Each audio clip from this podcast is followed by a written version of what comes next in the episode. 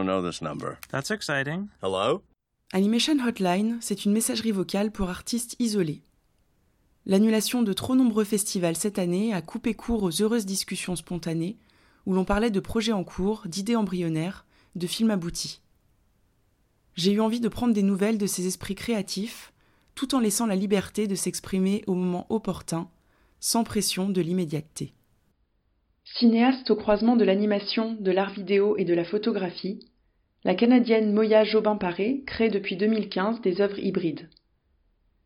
Elle expérimente et mêle plusieurs pratiques telles que l'image en mouvement, le travail plastique, les outils numériques et le son.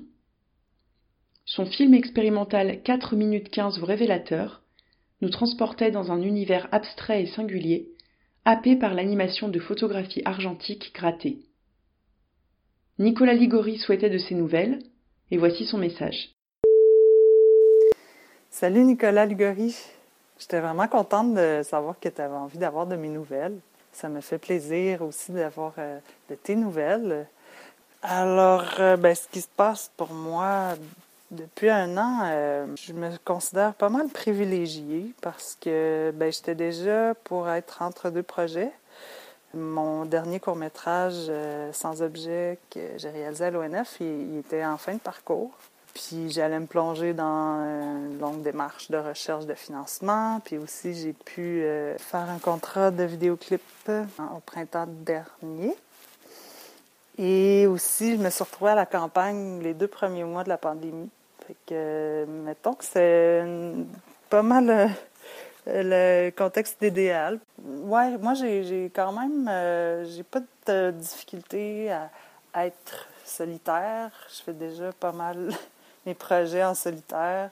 C'est pas nouveau pour moi de me retrouver loin des gens que j'aime ou de ne pas pouvoir les voir euh, au quotidien. De garder contact à distance, euh, ça, ça, me nourrit quand même depuis, euh, depuis longtemps.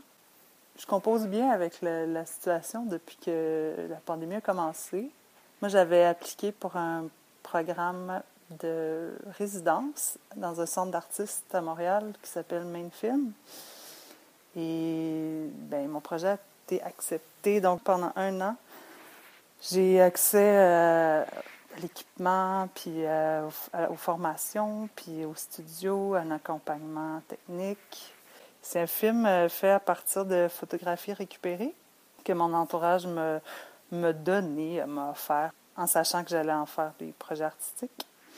Ça fait que c'est un beau défi parce que, contrairement à mes courts-métrages précédents qui étaient faits à partir de séquences d'images en prise de vue réelle, donc toutes des images qui sont faites déjà pour aller une à la suite de l'autre, là, c'est des centaines d'images qui sont complètement différentes les unes des autres. Fait que je vais chercher par thème, euh, je fais une sélection, puis après j'interviens sur chaque image en les modifiant à la main. Mais euh, toujours en sachant pas qu'est-ce que ça va donner à la fin parce que autant en art visuel qu'en cinéma expérimental, qu'en animation expérimentale, euh, j'ai des thèmes qui, que je j'affectionne particulièrement. Je vais en trouver d'autres en cherchant. Je me sens comme dans un, petit carré de sable.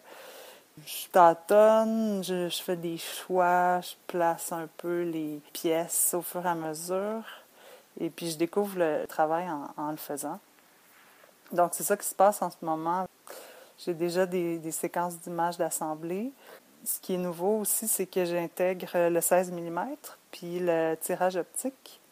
Donc, euh, j'ai appris à, maîtriser la caméra Bolex 16 mm, puis la tireuse optique, c'est assez récent. Et puis, je fais les développements aussi euh, en chambre noire des pellicules. Puis là, ben, je navigue entre euh, l'excitation d'apprendre des nouvelles techniques, de jouer avec de la matière avec laquelle j'ai pas eu l'occasion de jouer avant, et puis d'intégrer mon travail de grattage sur photo. Puis aussi, euh, ben, comme cette semaine, je retombais plus dans euh, les petites angoisses liées au contenu créatif. Donc, Euh, sûrement qu'on avait déjà parlé. En tout cas, c'est pas mal un sujet dont j'aborde avec les artistes que je rencontre. Donc, les doutes face à ma création. Cette semaine, c'est ça qui me rattrapait un peu, mais euh, je sais que ça fait partie du processus, donc euh, je continue. Ah oui, un nouveau défi que je vais avoir à relever avec ce projet de court-métrage-là, c'est que je vais faire le son moi-même pour le son, je vais avoir un peu la même approche qu'avec mes images. Fait que je vais accumuler une banque de sons. Puis après, je vais procéder à un travail de collage, euh, d'exploration. puis euh, je vais alterner entre euh, les images et le son pour que l'un nourrisse l'autre. Comme pour les images, j'ai pas une idée concrète de ce que je veux que ça donne. Je vais le découvrir en faisant mais il y a quelque chose qui est en train d'émerger qui est du domaine un peu du monde onirique, parce que le rêve euh, nocturne a été toujours une fascination pour moi. J'ai longtemps écrit mes rêves, euh, c'est difficile, je trouve, de les raconter, c'est plus des, c'est des impressions très fortes, donc euh, j'ai un peu envie d'aller là, dans les images que je suis en train de créer.